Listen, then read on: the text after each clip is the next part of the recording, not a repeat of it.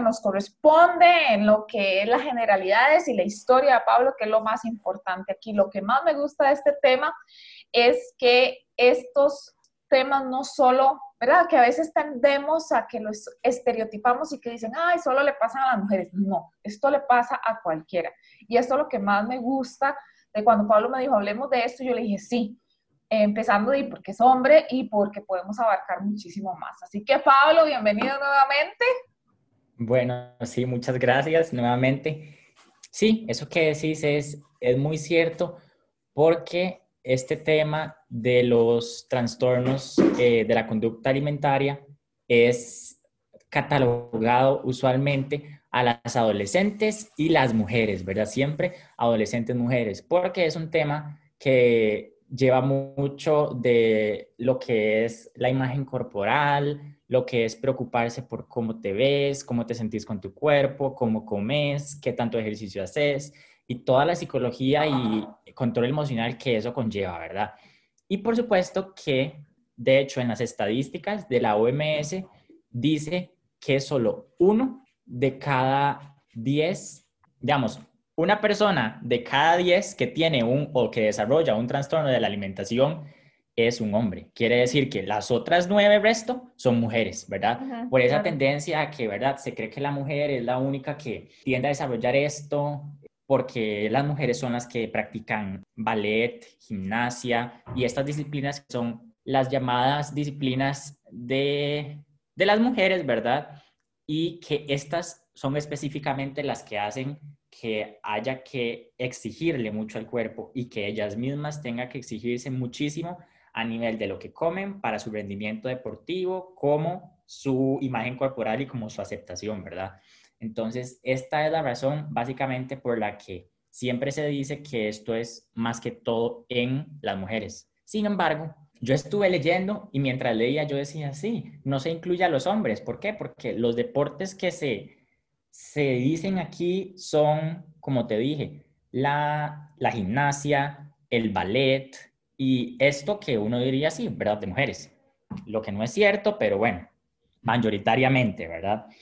Sí, usualmente los otros deportes, digamos, los, el fútbol y todos estos son de, de, macho masculino, de pelo en el pecho y que tienen que comer y jartar para tener fuerza y demás, ¿verdad? Exacto. Es súper complicado. Exacto. Pero de hecho, esto de los de los TCA es un grupo de trastornos mentales que realmente ya está categorizado por la OMS como una enfermedad. Y es de hecho aquí en Costa Rica y en el mundo una de las principales causas de suicidio.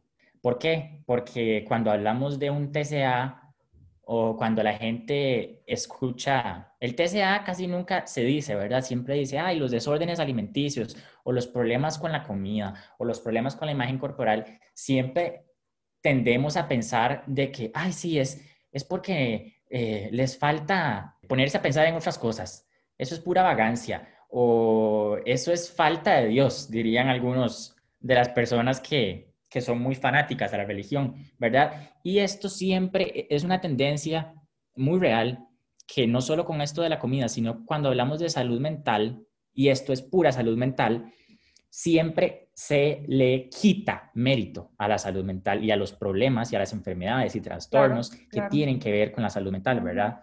Y esto lleva a, a, un punto que, como te digo, es el suicidio y es un problema que es, es real, es decir, es un tema que es un tabú, que a nadie le gusta hablar y que para cualquier cosa hay una, una excusa o una, como dicen, una causa autoprovocada, ¿verdad? Y no siempre es así.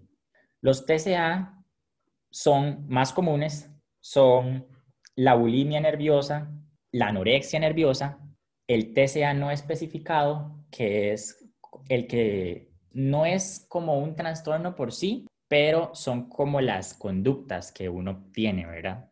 Y está el trastorno de atracón, ¿verdad? O el trastorno, que también es otro, el trastorno de restricción alimenticia, ¿verdad? De cortar alimentos.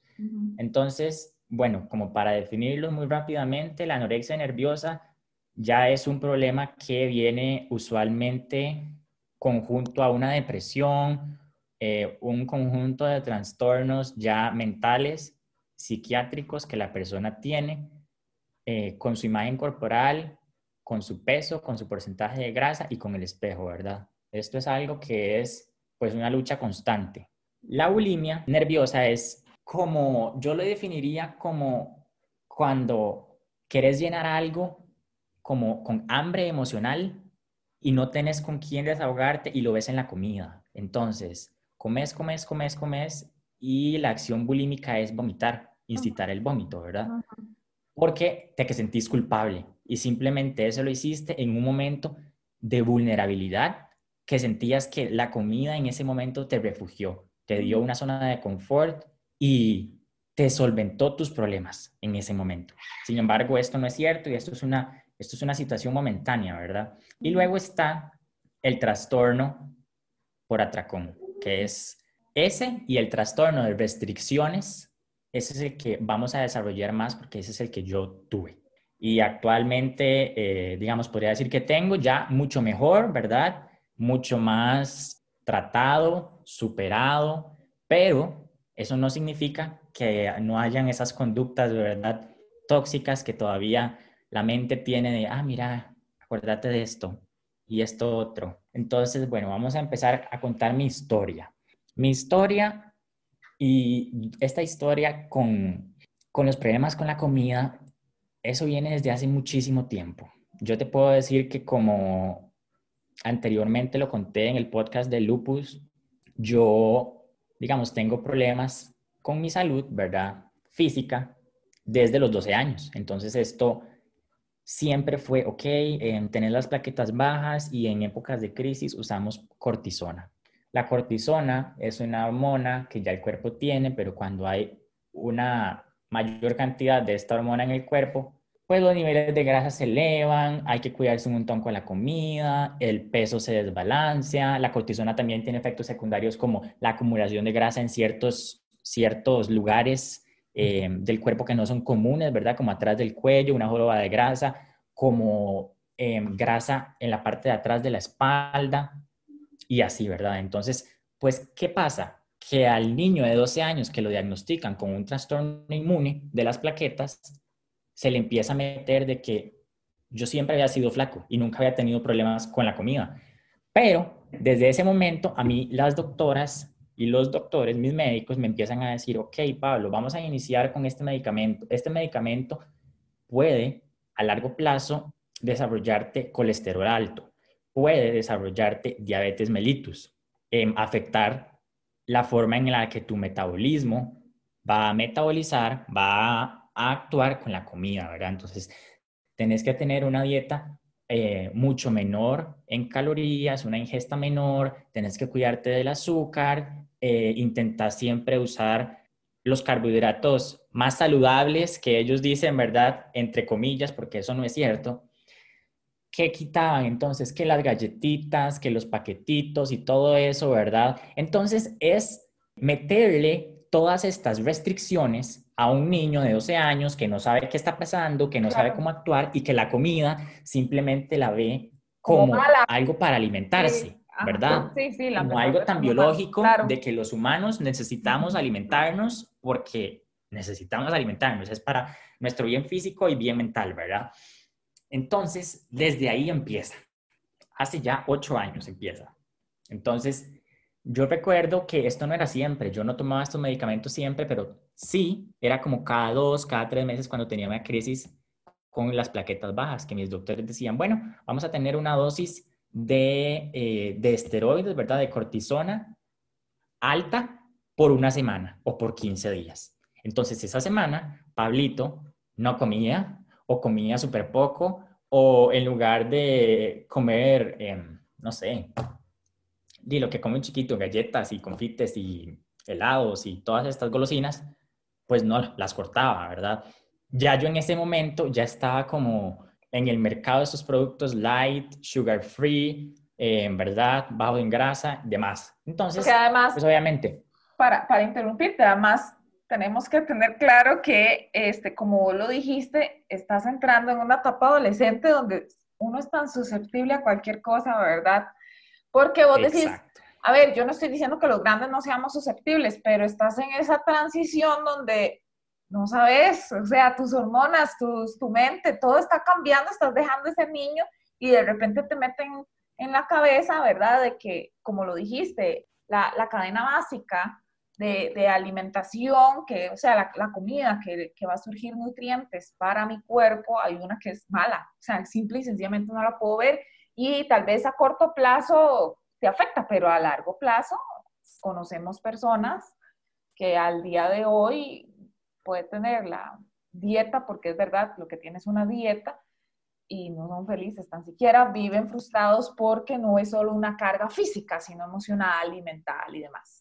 Por supuesto, estar en dieta es lo más tóxico que puede haber. Seguimos con la historia, ¿verdad? Yo 13, 14, 15 años con este estilo de vida de que un mes sí, un mes no, entonces ya mentalmente en mi cerebro ya existía, ah, mira, no, es que yo no puedo engordar, o ah, mira, subí dos kilos esta vez y me hinché. Y entonces no era solo eso, sino era que iba a la escuela, iba al cole y la gente me decía, hey, pero qué, ¿por qué estás hinchado? ¿Estás subiendo de peso? O sea, imagínate el, el dolor emocional que yo sentía, saber de que yo no estoy subiendo de peso porque estoy comiendo más, más bien me estoy cuidando, estoy comiendo menos y aún así, por el efecto secundario de la cortisona, me estoy hinchando, ¿verdad?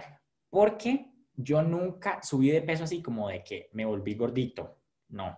Pero la cortisona sí tenía eh, este efecto de, de, la cara de luna, ¿verdad? Del síndrome de Cushing, que es por el exceso de cortisona en el cuerpo y uno retiene líquidos en la cara, ¿verdad? Entonces te ves cachetoncito. Como si hubiera subido de peso, ¿verdad? Todos estos comentarios y estas conductas y ya de que, ah, mira, iba al restaurante y pedía la opción light o pedía los postres sin azúcar. O recuerdo esta marca Sweet Treats que salió, no, perdón, Sweetwell, que eran unos productos, un boom, ¿verdad? Entonces yo me acuerdo que mi mamá me compraba toda la línea de Sweetwell, los suspiros, las galletas, los chocolates, todo, ¿verdad? Entonces yo no comía nada con azúcar. Entonces yo satanicé el azúcar antes de cumplir 15 años. La pobre ya no tiene la culpa. Terrible, qué complicado. Aparte de que ya lo dijiste, para seguirte y para volverte a interrumpir, la carga de las personas tan imprudentes siempre, ¿verdad? Como, ay, te crecieron los cachetes, ¿verdad? sí, ¿verdad? La gente no tiene para nada empatía. Cero, cero. Y entonces, di, pues esto fue, como dicen, ya en ese momento no tenía indicios tóxicos, pero estas situaciones ya me estaban pasando, entonces estaban formando un adolescente con un pensamiento de un futuro TCA, ¿verdad? De un futuro desorden alimenticio. Porque ya yo empezaba desde los 12 años con una restricción, con ver la comida mala. Ah, esa comida alta en grasa y alta en azúcar y alta en calorías me hace mal. No me la puedo comer porque me voy a engordar. Y si me engordo, me van a molestar y me voy a ver mal. Yo, aparte de, de ser un adolescente, yo tengo una personalidad muy fuerte, muy obsesivo. Entonces yo decía, a mí el nutricionista o el médico me decía, cero azúcar y Pablo, cero azúcar. Estricto completamente estricto, absoluto. O sea, yo veo las cosas absolutas. Entonces a mí me decían cero azúcar y yo comía cero azúcar. Entonces, no te digo que pasé hambre, por supuesto que no, porque yo me alimentaba muy bien. Pero ahí estuvo como el indicio de las conductas tóxicas. Luego, cuando vino el diagnóstico de lupus, resulta que me doy la sorpresa que parte, del parte de los protocolos para la medicación de una persona con lupus es tener cortisona siempre. Entonces yo todos los días tomo cortisona. Imagínate, yo ese tan traumado y tan odiado medicamento, ahora yo lo tengo todos los días en mi vida. En una dosis muy baja, sí, yo tomo 5 miligramos de cortisona. Cuando te estaba en crisis por plaquetas, me daban 25 al día, 50 al día, 75 al día. Y eso era sentirme, bueno, la sintomatología que eso da es terrible, ¿verdad? Uno retiene líquidos y te duelen las manos y te sentís cansado y tras de eso no puedes comer y te ves hinchado y terrible, sí, sí, ¿verdad? Es difícil de procesar. Exacto. Entonces ahí fue, ahí fue donde entró, digamos, la obsesión con la imagen corporal.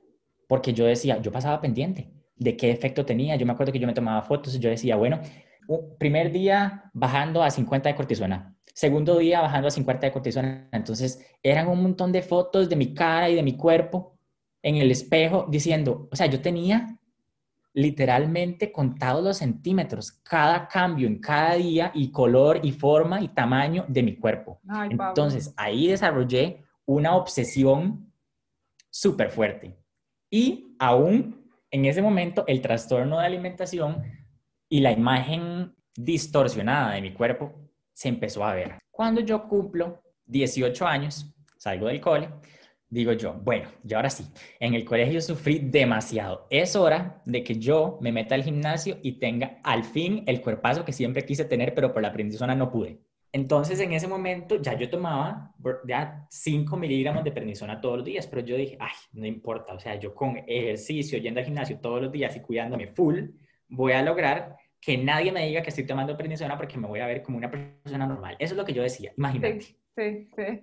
Entonces, resulta que pues yo me meto al gimnasio y a mí me encanta el ejercicio y de todo y, y recuerdo que el gimnasio y yo y la comida y todo esto, o sea, yo me metí en el mundo tóxico del fitness y de estos entrenadores que te dicen, ay, mira, tomate esto, esto, esto, quita tal, tal, tal.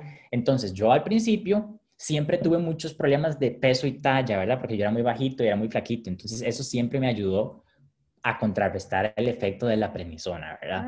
Pero yo quería subir de peso, yo quería desarrollar músculo, ¿verdad? Entonces eso era comer más. Entonces yo le tenía miedo a comer más porque yo dije, ay, no, es capaz que como y como y como y después me engordo en lugar de hacer músculo, ¿verdad? Sí. Todo eso a mí me pasaba por la mente. Claro. Entonces, bueno, yo logré tener, pues como dicen, el cuerpo deseado para mí en esos momentos, pero ahí es donde viene la historia tóxica, porque ¿cómo lo logré? Cuando yo recuerdo recuerdo ese año, que fue en el 2018, apenas salido del cole, yo recuerdo que yo iba al gimnasio todos los días, entrenaba full, eh, me preocupaba por las calorías, literalmente a un punto de que yo empecé a ver los videos de Sasha Fitness. todos los días. Todos los videos yo los vi. Yo me lo sé. O sea, yo me sé toda la teoría. Vos me podés preguntar las fórmulas para sacar las calorías por día, para bajar grasa o para aumentar músculo, porque yo me las sé. Entonces, eso como primer punto. Luego, como segundo punto, era que cometí el pésimo error de que como yo, ya yo tenía una nutricionista, pero la nutricionista me había dado como un régimen alimentario bastante básico, como por el lupus, dieta antiinflamatoria, evita esto, evita esto, baja el azúcar, porque el azúcar también inflama, ¿verdad? Entonces se volvió como, ok, ahora es el fitness y el lupus, más la prednisona.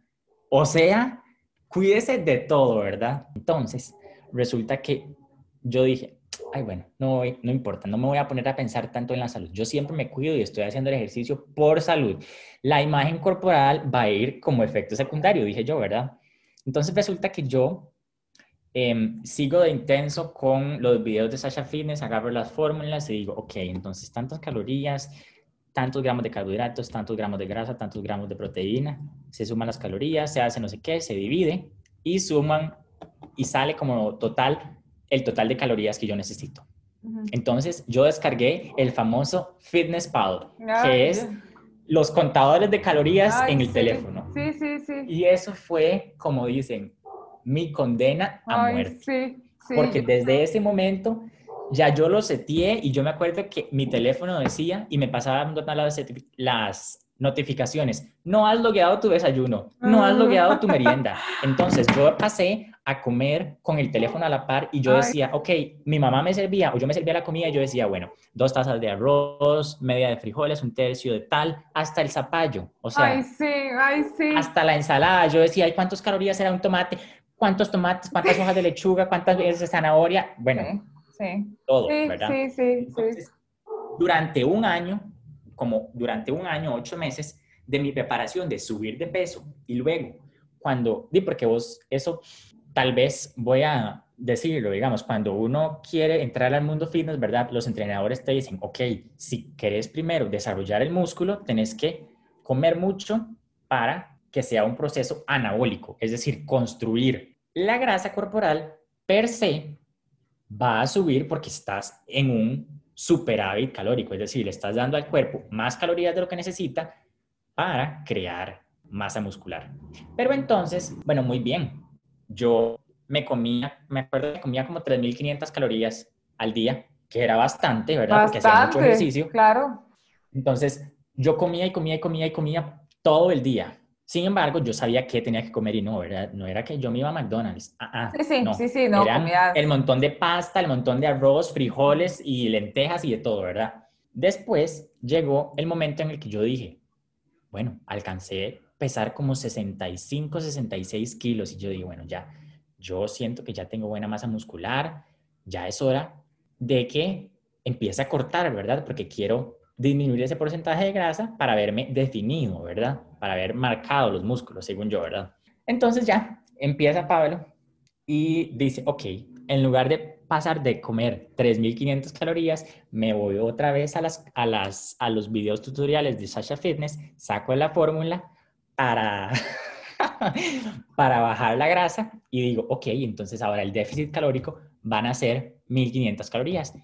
Y entonces con el bendito Apple Watch yo iba al, gimnasio y me marcaba que yo gastaba como 1000 o 1200 calorías. Entonces yo decía, ok, ya gasté 1200, me estoy comiendo tantas. Y yo hacía el cálculo para que hubiera un déficit de 700 calorías y en seis meses hubiera bajado los 3 kilos de grasa que necesitaba, ¿verdad? Porque también hubo una, una parte. Como en el momento en el que yo empecé a subir de peso, yo empecé a subir de peso muy rápido, fue un proceso como de 4 o 5 meses y eso fue muy bueno mi mamá se preocupó porque yo, ella veía que yo estaba comiendo demasiado y no sabía si, si me estaba haciendo bien o mal para la salud. Entonces yo me acuerdo que yo fui con una nutricionista que era eh, especialista en la parte clínica. Súper bien, yo no me voy a quejar de la nutricionista, para nada. Pero hubo algo muy, muy, muy tóxico que ocurrió en esa cita, que fue que a mí me hicieron la valoración del el famoso InBody. que eso te agua. y bueno, a mí cuando yo vi los números, cuando yo vi los números, yo, yo estoy hecho un cerdo. Cuando yo entré al consultorio, yo decía, ay, no, yo debo tener como la grasa en 10% y eso me salió como en 20%. Y yo decía, ah, estoy hecho un cerdo. Yo tengo que bajar. Exactamente. odio. Te va, estás a punto del infarto porque estás a punto de la obesidad. Así yo. Exacto. Porque el InBody es un sistema que te da una calificación. Entonces, solo imagínate a mi personalidad ¿verdad? Yo soy Virgo, entonces imagínate, a mi personalidad obsesiva, con full dismorfia corporal, con full restricciones y con calorías contadas en todos los alimentos, hasta en la lechuga. Y entonces el InBody te da una valoración, ¿verdad? Te da una, por decir así, una nota, ¿verdad? Del 100 yo me había sacado como un 73 y yo dije, ah, no, pero ya yo quería un 100, ¿verdad? Entonces eso decía como porcentaje de grasa promedio, y decía mi porcentaje, porcentaje de grasa objetivo, peso objetivo y todo. Y yo veía el objetivo y decía menos 3 kilos, menos tanto de grasa. Y yo decía, bueno, entonces voy a ponerme a bajar esos 3 kilos de grasa, ¿verdad? Entonces, yo no le hice caso a la nutricionista porque ella me mandó, ella me dijo, no, pero eso está súper bien, Pablo, no importa, eso es seguramente porque estás deshidratado, no creo que vos tengas 19 de grasa, está súper bien, vos te ves bien lo importante es la salud. Bueno, a mí eso no me importó en lo absoluto. Obvio. Porque yo quería verme bien.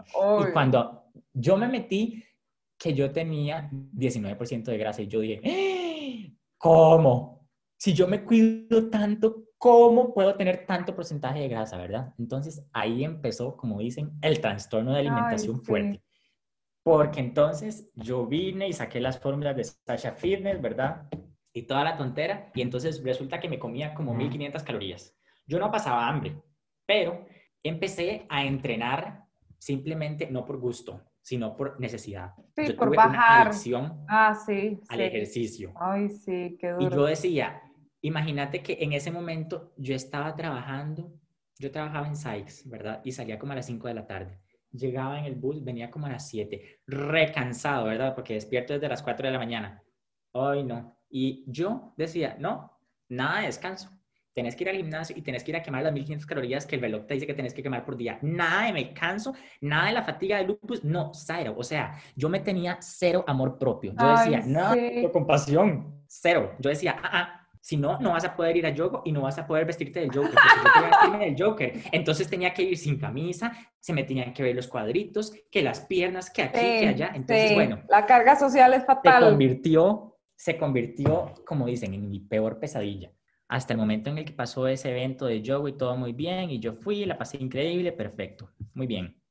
Pero luego resulta que yo digo, bueno, ya pasó, ya las fotos están, ya me di el gusto de ir como yo quería, me vestí, Ahí tengo las fotos, me veía espectacular, sí, sí. Y yo creía, yo juraba que eso era la felicidad. Yo me veía al espejo y yo decía, ¡Ah! qué increíble, ¿ah? Todo lo que he hecho valió la pena. Pero claramente no. Yo después, a estos momentos, después de dos años, yo puedo decir que jamás, eso no valía la pena. Todo el sufrimiento, todo lo que yo me hice, todo lo que obligué a mi cuerpo a hacer cuando no quería, cuando no podía, no le di el descanso, no me cuidé lo suficiente, descuidé mi salud, Después, por eso, yo tuve un brote súper fuerte de lupus por descuidar eso. Porque el ejercicio, si bien es algo para mejorar la salud, para mejorar la sintomatología del lupus, yo lo estaba haciendo en exceso. Y ningún exceso es bueno. Entonces, resulta que yo desarrollé el trastorno de las restricciones alimenticias, obviamente, ¿verdad? Pero recuerdo que en esta época, eso fue, ese evento del yoga fue para Halloween, ¿verdad? Entonces, noviembre y diciembre era la época de comida y yo dije, ay, qué bien, ya voy a poder comer. Pero yo dije, tampoco tanto, ¿verdad? No te animes, o sea, no te la creas, porque no vas a pasar de tener medio tamal. a ser un gordo. Exacto, medio tamal. Ay, no, qué triste. Yo me río, pero es que, a ver, yo me siento súper identificado. No, no tienes una idea. Yo sé. Y entonces eso era lo que yo hacía. Y entonces ahí vino la parte donde ya yo me empecé a sentir terrible porque, como te digo, mi estilo de vida en ese momento era, ok, me levantaba súper temprano, seguía con las con el calorie counter, ¿verdad? Yo seguía contando las calorías con FitnessPal, aunque ya había terminado el evento, yo decía, ah, ah, porque yo me metí como si yo estuviera en esas competencias de fisicoculturismo. Y yo decía, no, es que es lo que dice el teléfono y es lo que dice la aplicación y punto. Yo me pasaba 20 calorías más, yo me sentía mal y yo decía, no, mañana nos pasamos, mañana lo reducimos. Fue tal que Isaura, de tantos meses de restricción alimenticia, de tantos meses de satanizar que cuál carbohidrato es bueno, que cuál carbohidrato es malo, que cuál proteína es más magra que otra, que qué grasas me sirven, que qué grasas no me sirven. Yo eliminé la pasta como por cuatro meses, porque yo decía, no, ese es un carbohidrato simple, hace que se me quede la grasa en el abdomen y no, no puede pasar. Entonces, no, ¿verdad? Eh, que arroz integral, que lentejas, que aquí yo llevaba, yo me acuerdo, a mí en ese momento, bueno, a mí me encanta, me encanta el plátano maduro, entonces yo llevaba plátano maduro hervido, pollo hervido y vegetales hervidos. Y eso era lo que comía todo el día. Claras de huevo, sin yema, porque eso es la grasa, ¿verdad? Sin sal. Avena, en agua o en leche, sin azúcar, solo con stevia. Y un postre, jamás, porque yo decía, no, eso se me pega en el estómago y ahí se me queda. Entonces resulta que ahí fue donde yo empecé a tener las actitudes tóxicas con la comida.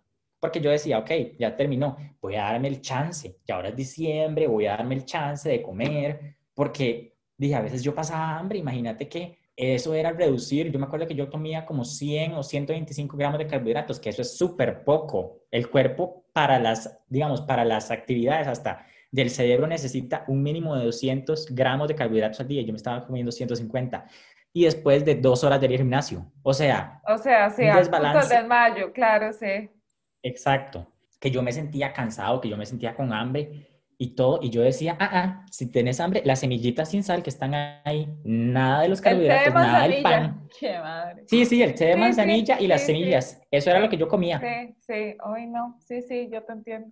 Y entonces después resulta que vino el trastorno para atracón. ¿Qué pasaba? Que yo iba y me portaba súper bien en el día. Yo decía, ah, en el día yo llevo, porque yo en la noche listaba mis comidas, mi mamá me ayudaba, entonces yo llevaba pinto y tres claras de huevo, mis semillas, porque yo entraba a las 6 de la mañana a trabajar. Entonces yo me acuerdo que yo en la madrugada me levantaba a las tres y media.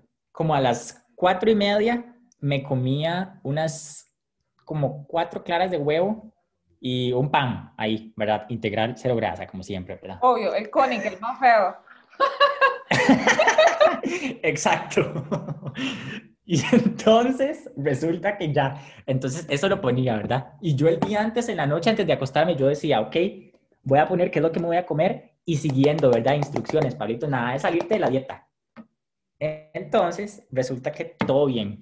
Yo llegaba y en el almuerzo, en el desayuno, en el break que nos daban en el trabajo, yo lo seguía. Y que agüita, y que proteína líquida, y que aquí, que allá, ¿verdad? No sé qué. Entonces, resulta que yo empecé a decir como, pero estoy teniendo hambre, yo llego a la casa y como, y no es hambre de comer, sino es hambre de comer algo rico, de comer algo que hace meses no pruebo. Un queque, un helado, una golosina. Yo me acuerdo que yo empecé a desarrollar, porque en ese momento también, y pues yo padezco de depresión crónica, ¿verdad? Entonces, pues en ese momento no la estaba como, no estaba tan activa, pero pues por supuesto que todo un tema, ¿verdad? Y en ese momento no tomaba antidepresivos.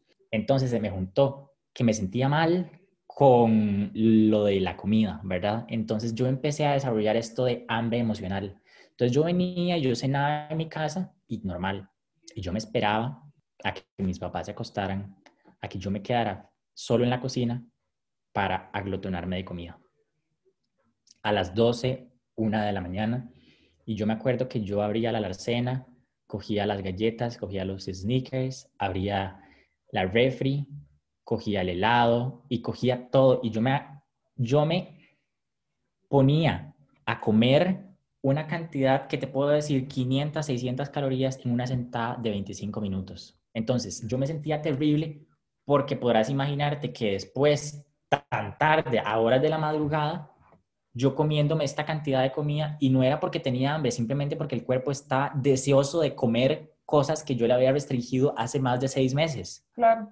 Entonces, yo me esperaba a que mis papás se durmieran, a que nadie me viera haciendo el atracón, porque para mí me daba vergüenza. Yo me daba vergüenza haciendo el atracón, porque yo decía, ¿cómo estoy haciendo esto? ¿Por qué? Si no tengo hambre.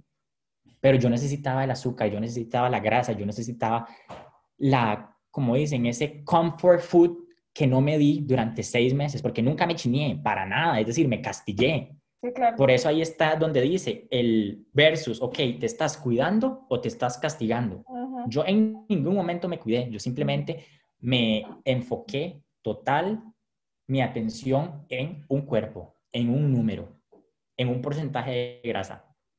Entonces lo que pasó fue que yo me olvidé de que yo también necesitaba azúcar, yo me olvidé de que también me gustan las cosas ricas porque, Isabra, toda la vida me han gustado, yo soy súper de golosinas, de queques. Tampoco es que voy a decirte que yo me como tres tortas chilenas al día, porque no, ¿verdad? No, no, pero comértela en paz, o sea, no. Pero me gusta comer. estás metiendo una cuchara y vos llevo aquí tantas calorías y entonces, sí, sí no, o sea. Es que eso era, eso era. Yo me acuerdo.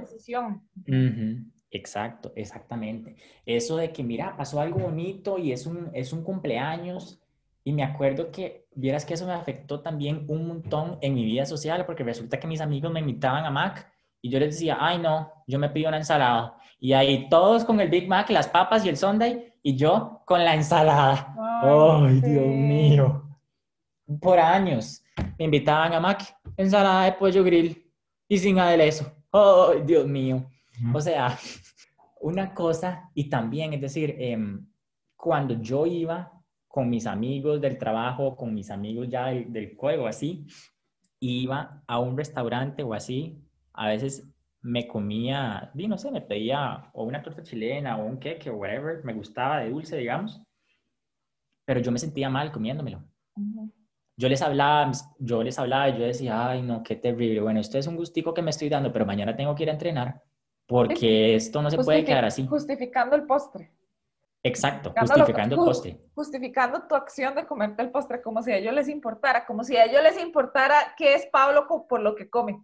Exactamente. Exacto. Y era tan tóxico porque las redes sociales, y yo ponía ese famoso, hoy no, yo lo usaba tanto, ese famoso cheat meal o cheat day. Eso no existe, por Dios. Es decir, ¿cuál cheat day? ¿Cuál cheat meal? No hay comida trampa, no hay día de trampa porque eso es simplemente comer por lo que uno necesita. Es decir, a uno se le olvida cuando uno pasa por un TCA, cuando uno desarrolla conductas, cuando uno ve su cuerpo em, en otra forma, en el espejo, cuando el espejo no te quiere, cuando no te aceptas y cuando solo te castigas con la comida, se te olvida que comer es una necesidad biológica.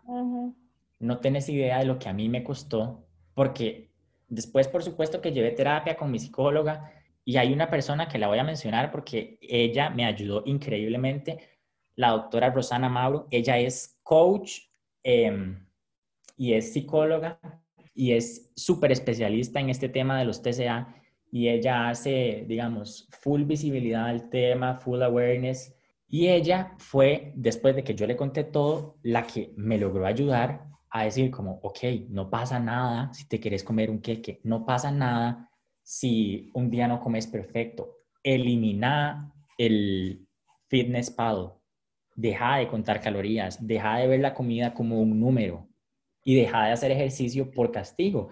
Porque yo me acuerdo en las noches después de ir al trabajo, estando en esa máquina que es de escaleras, ¿verdad? Que es para hacer cardio, dándole y dándole y dándole, parecía un conejo de esos de, como esos hámster que corren y corren y corren y corren, para darle el baje grasa, ¿verdad? Porque yo decía, 30 minutos, 40 minutos después de las pesas, dele y dele y dele, porque ahí estoy quemando la grasa, ¿verdad? Y yo le daba y le daba y le daba y le daba. O dele a los que hacen cardio en ayunas, porque es que quema grasa. El cardio de ayunas, yo llegué a hacer, por supuesto. Yo también, yo, yo también. llegué a hacer. Yo también. Qué tontera. El cardio en ayunas, entonces yo me iba a las 6 de la mañana en ayunas, con agüita, nada más. Y yo decía, hago una hora, después me como algo, hago otra hora de, de no sé, de pesas o una, una clase de intervalos de funcionar o así y ya quemé la grasa. Y yo dije, pura grasa se me fue.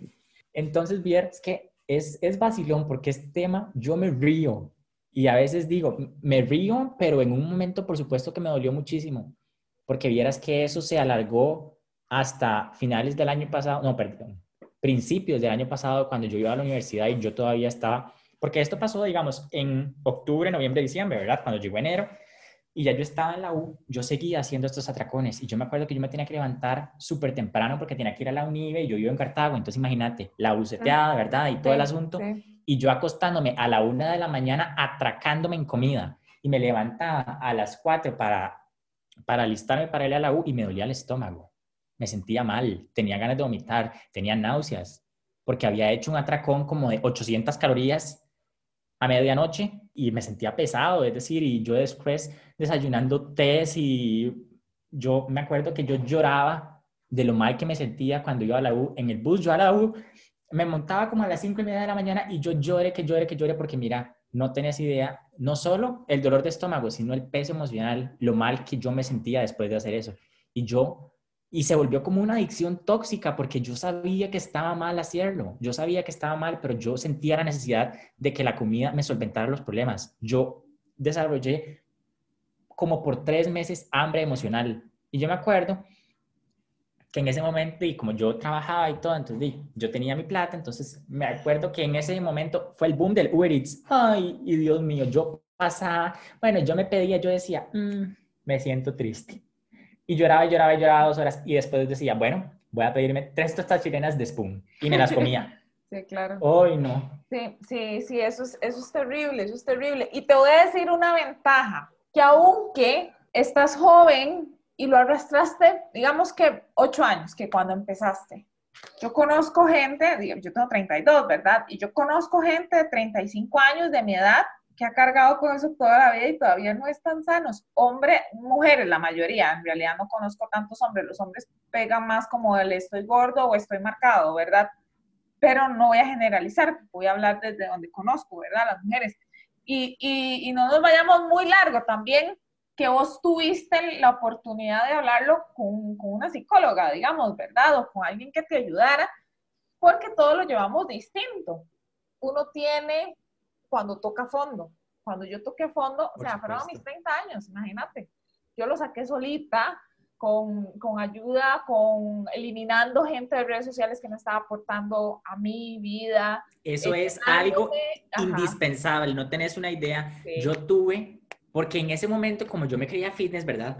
Y yo juré y yo dije, mm", es más, yo estaba pensando hasta en, en, meterme en estas competencias de... Em, de body physique, ¿verdad? Practicar el físico-culturismo, que eso es terrible. Y yo, paciente nefrítico, ¿verdad? Con los riñones, yo decía, ¿en qué estás pensando? ¿Qué quieres que se te desarmen? Sí, sí. Que se me deshagan, ¿verdad?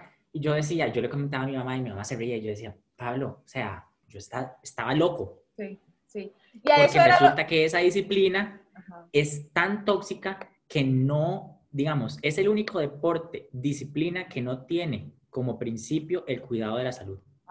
Para nada. A ellos solo les importa los números y las fotos. ¿Y qué se te agarra? ¿Cuál pliegue se te agarra? ¿Qué se te agarra? ¿Qué te sobra?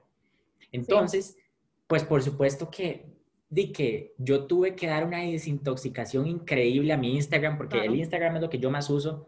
Y no tenés una idea, o sea, yo seguía a todos los entrenadores porque yo seguía a todas las nutricionistas, a todos los entrenadores, que todos los días yo me levantaba y decían, ¡ya entrenaron! y yo, ¡ay, no! Porque esa gente que pone, mira, ya entrené, o me estoy comiendo esto, y pone los carbos, pesar la comida, también es otra cosa que es súper tóxica. Yo nunca la logré hacer, pero yo me acuerdo que yo sí la medía. Yo tenía em, estas tacitas de media taza, de un cuarto de taza, de todo, y entonces todo era pesado, ¿verdad? Porque yo lo tenía que meter en el fitness pal. Yo dejé de seguir a tantas personas tóxicas que hacían eso, y tal vez eran amigos míos, pero si yo veía que estaban haciendo eso, yo los dejaba de seguir, o yo les silenciaba las historias, porque a mí me afectaba de verdad. Instagram fue, como dicen, mi verdugo por mucho tiempo empecé a eliminar a toda esa gente que en lugar de darle como el espacio a la gente que sabe, se apropian de ese discurso que no les corresponde. Número uno. Número dos, entonces dejé, de, seguir, de seguir a esa gente, empecé a, a, llenarme de gente que, que, es, que me entendía, que eliminaba esto, lo de cultura de la dieta, de, de comer, del mindful eating, ¿verdad? Como a mí me encanta Patricia Duque de Alma que Habla, por ejemplo, eso me encanta. Y también dejé de seguir un montón de disque entrenadores no profesionales porque ahora de todo el mundo se Ay, sí. hacer eh, condicionamiento físico y me pude ver en sus redes sociales, están engordando o quemando grasa. Eso. o sea, el ir a hacer ejercicio no ese es el significado. Y aquí hay un montón de esos que tan siquiera tienen los estudios para decir, ok, hay que hacer ejercicio y tienes que hacerlo controlado y tienes que hacerlo pausado. ¿Y por qué querés hacer el ejercicio, verdad? Por supuesto. Pues que vengan, gorden y tonifiquen. Este, quemando la grasa para ir eh, a la playa en diciembre.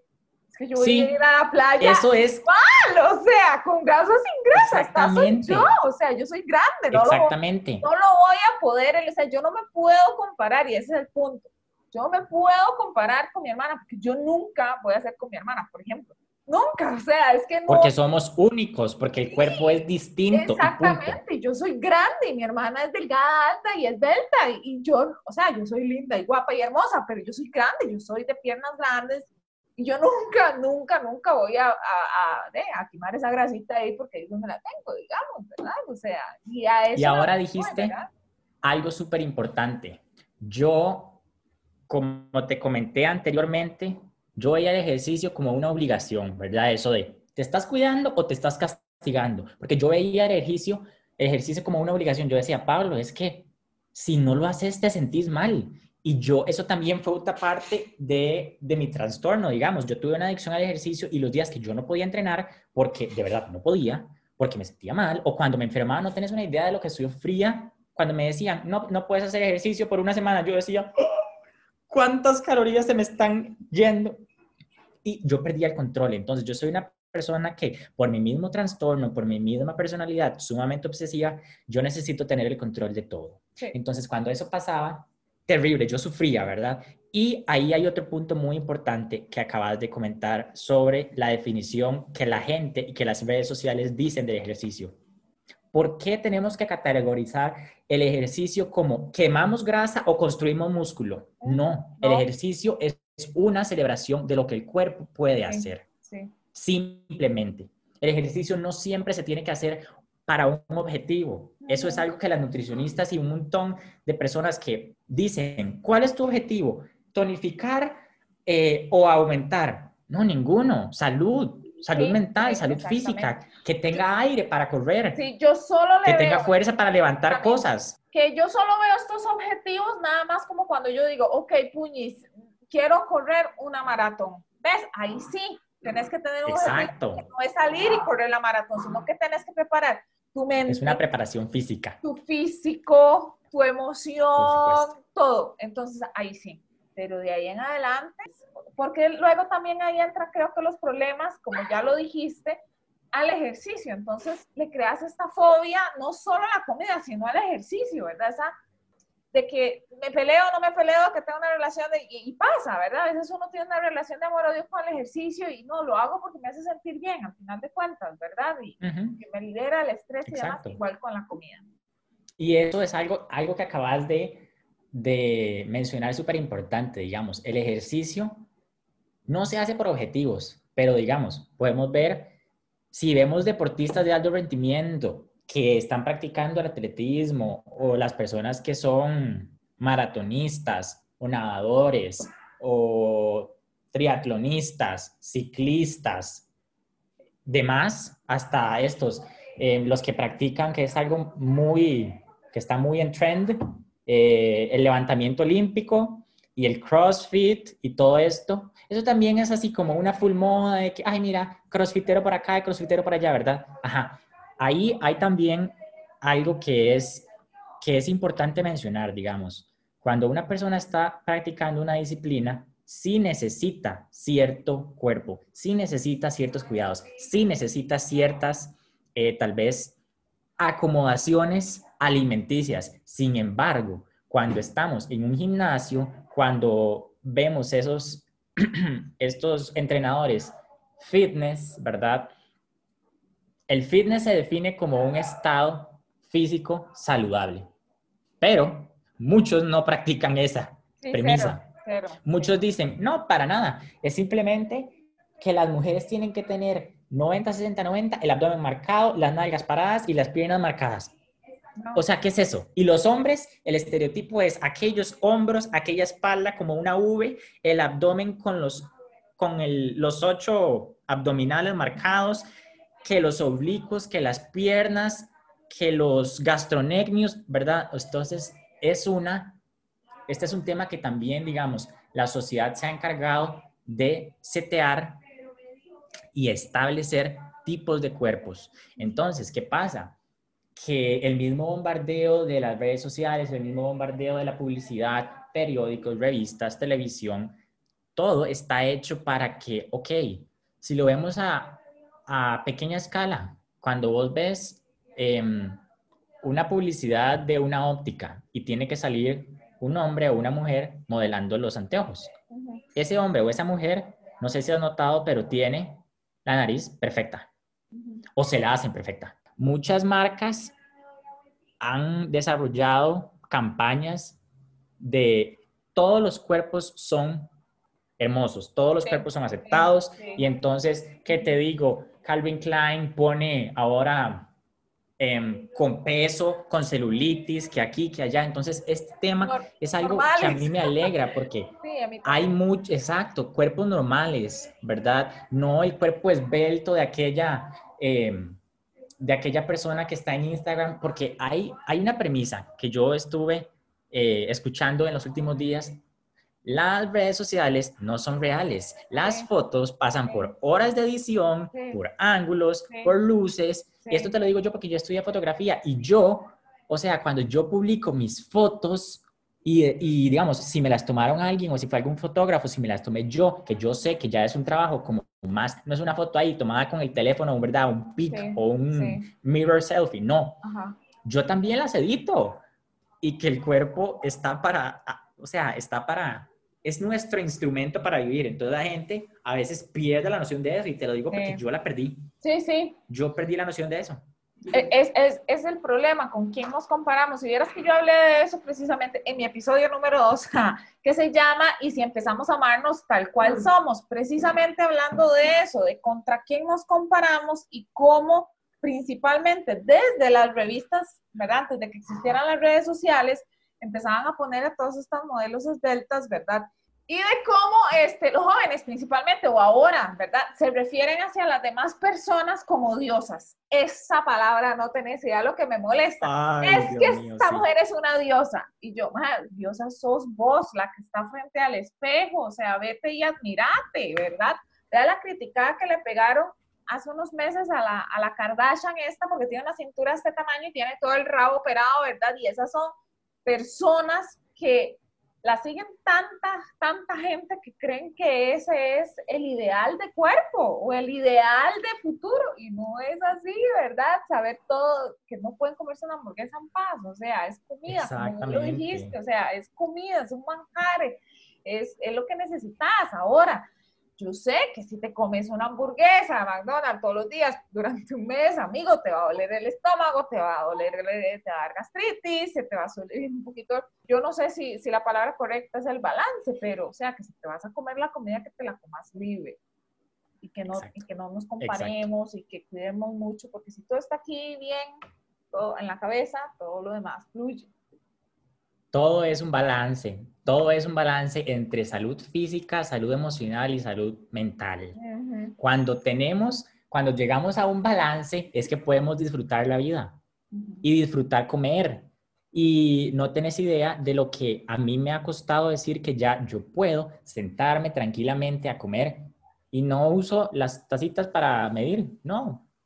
Hay, hay algo, una, un concepto muy, muy usado por los nutricionistas que dicen que hay que comer de manera intuitiva. Y comer de manera intuitiva es comer lo que tu cuerpo diga que necesita, ¿verdad? Esto lo siempre lo comparan como cuando uno le enseña a un bebé a comer, ¿verdad?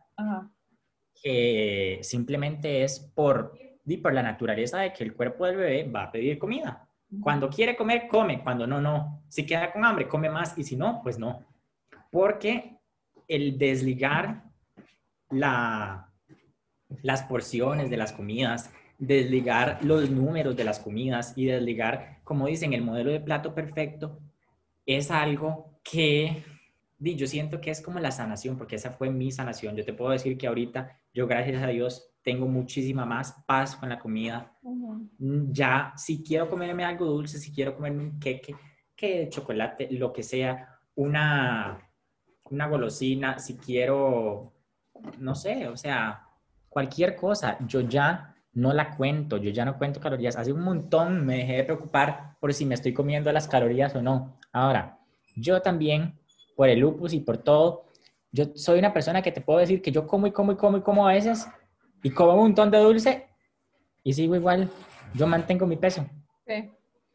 ¿Cómo? No sé, privilegiado, muy probablemente porque hay un montón de gente que le cuesta demasiado bajar de peso y dice que una, un pedacito de torta chilena y ya le afecta un montón y ya eso le estropea su, su meta de bajar de peso.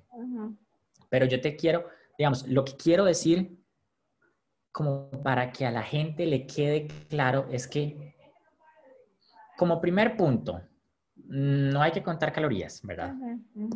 Como segundo punto, lo dijiste vos, no hay que compararse. No hay que compararse.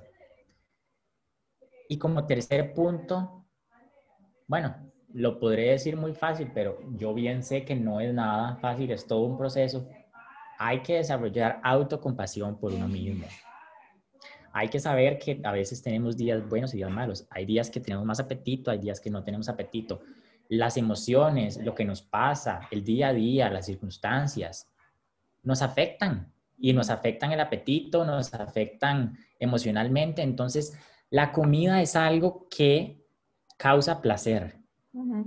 Y ese placer es, es bueno, es nutrir a tu cuerpo, es, primero, comer es una bendición porque muchas personas no tienen, ¿verdad?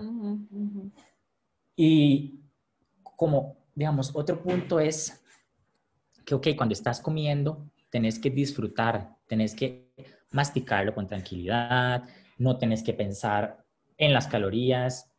Yo recuerdo que a mí Rosana me decía, uno no come con el teléfono, Pablo. Uno no come viendo tele. Uno no come trabajando. Uno no come estudiando. Comer, coma. Respete el tiempo en el que usted está comiendo. Porque eso viene mucho del mindful eating, digamos. Comer conscientemente, ¿ok? Disfrutar los alimentos, escuchar al cuerpo. ¿Por qué? Porque todos tenemos la capacidad de que el cuerpo nos escuche. El cuerpo tiene la capacidad natural de decir cuándo está saciado y cuándo no.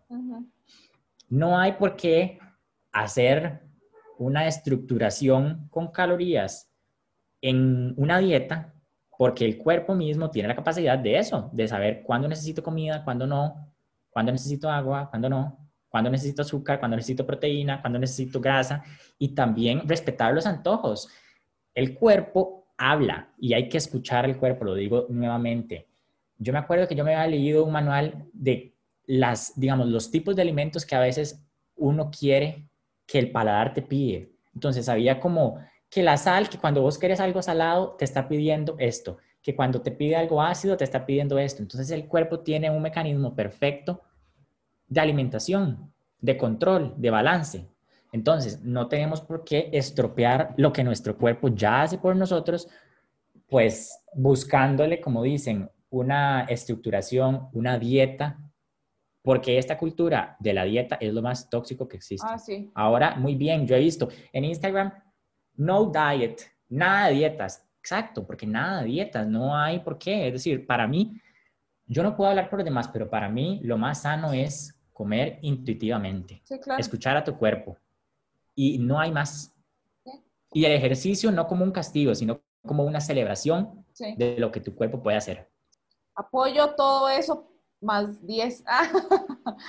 este, no, de verdad, es que si, si, no nos, si no nos cuidamos y el cambio lo hacemos nosotros. Yo tengo mucha fe en la humanidad y, y creo que de verdad lo voy a seguir diciendo en todos los episodios, de que juntos somos fuerza. Y si vos que estás tan joven, lo pudiste ver y pasaste por ese proceso y demás, o sea, lo pueden ver todavía ver muchísimos muchachos y muchachas más y, para prevenir eso y llegar a cortarlo. O sea, definitivamente lo que se construye, de construir. Por supuesto. Sí, completamente. Así que eh, es hora de hacerlo, saber qué manejamos en nuestras redes sociales, a quién le damos ese poder y compartirlo. Bueno, yo creo en eso y soy fiel creyente y lo practico porque eso es lo que me gusta. Así que muchísimas gracias nuevamente por este, haber compartido con nosotros. Decirle a todos los que nos escuchan que por favor lo compartan, que es sumamente importante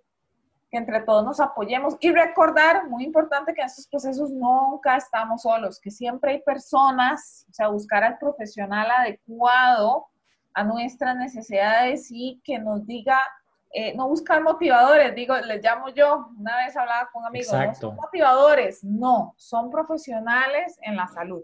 Profesionales en la salud. Y no creerle el cuento de la psicología y la terapia de que te la va a dar un, un, eh, un fitness coach, no a ver, para eso la gente se prepara, para eso están los médicos, los psicólogos y las nutricionistas. Hay gente preparada para abarcar estos temas y es un tema que, como te dije al principio, es complicado, es real, es una enfermedad. Los TCA son una enfermedad y tienen una prevalencia de suicidio altísima. Entonces, esto no es un tema de una broma, ni como dicen, ni una moda. No. Es algo serio que se tiene que tratar. Exactamente. Y como lo dijiste vos también, muy importante, que lo voy a recalcar, el cuerpo avisa cuando intuye lo que está bien y lo que está mal. Entonces, si uno hace clic con ese profesional, a ver, yo no pondría mi, vida en alguien que no haya estudiado. Y yo no voy a menospreciar a los que saben las cosas empíricamente, pero digamos, en este caso, no le voy a instruir a mi vida, ¿verdad?, a alguien empíricamente. Lo que quiero decir es que si no hay clic y si no se siente natural, entonces buscar a alguien que sí lo haga. Bueno, yo no lo dije al principio del episodio, pero yo no soy ni nutricionista, ni médico, ni nada. No, pero yo todo esto lo sé. Ah, no, yo te lo dije, por, supuesto. por supuesto. Exacto. esto es algo que yo he aprendido de mi experiencia y pues de la misma ayuda que las psicólogas me han dado, que la doctora Rosana Mauro me dio yo he pasado por un montón de nutricionistas y de todo esto, a mí me gusta el tema, ¿verdad? Y porque las enfermedades y el tema de la salud ha estado durante toda mi vida, desde los 12 años, es decir, hace 8 años, pues es por eso que, di, pues, lo quiera o no, en mi vida está eso. Sí. No, es parte de, entonces, yo, soy, como dicen, embajador y quiero ser embajador de desmentir, de dar visibilidad a todo esto porque son cosas que pasan y son cosas que a veces no se hablan. A veces eso, eh, a eso es lo que hoy, o sea, nosotros no, nunca, ninguno va a aprender por, por, por, cabeza ajena, dice el dicho, ¿verdad? Pero si escuchamos esas historias es para concientizar y para buscar el cambio. Ajá. Y recordar que existen profesionales que saben de los temas de los que estamos hablando y que pues pueden consultar, ¿verdad? O sea, la, idea es buscar y salir de donde estamos. Listos. Muchísimas gracias a todos. Esto es todo por hoy. Espero que les haya gustado y cualquier cosa, siéntanse en la libertad de buscar a Pablo. Ahí luego este, quedan las historias y en la descripción del episodio buscarlo y